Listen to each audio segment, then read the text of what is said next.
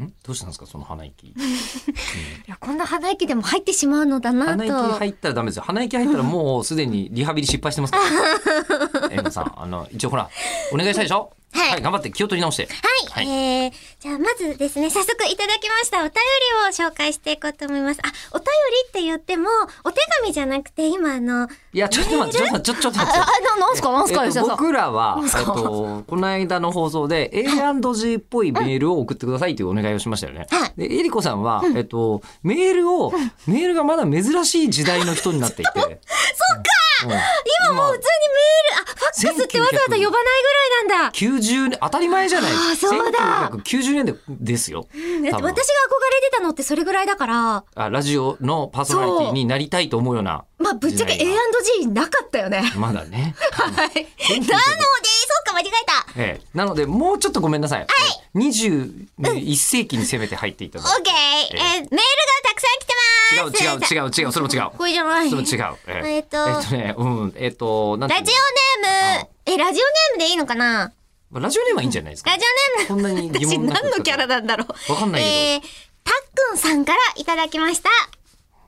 びっくりするぐらい、らえりこさんは A&G に聞こえないのはなんでなんだろう。で、なのよ。全く出てこない。声優さんでし ょ声優さんでしょいやしかも書いてある通りに読んでますよじゃ。あ書いてある通りに続きを。えー、中村さん、吉田さん、こんにちはこんにちは。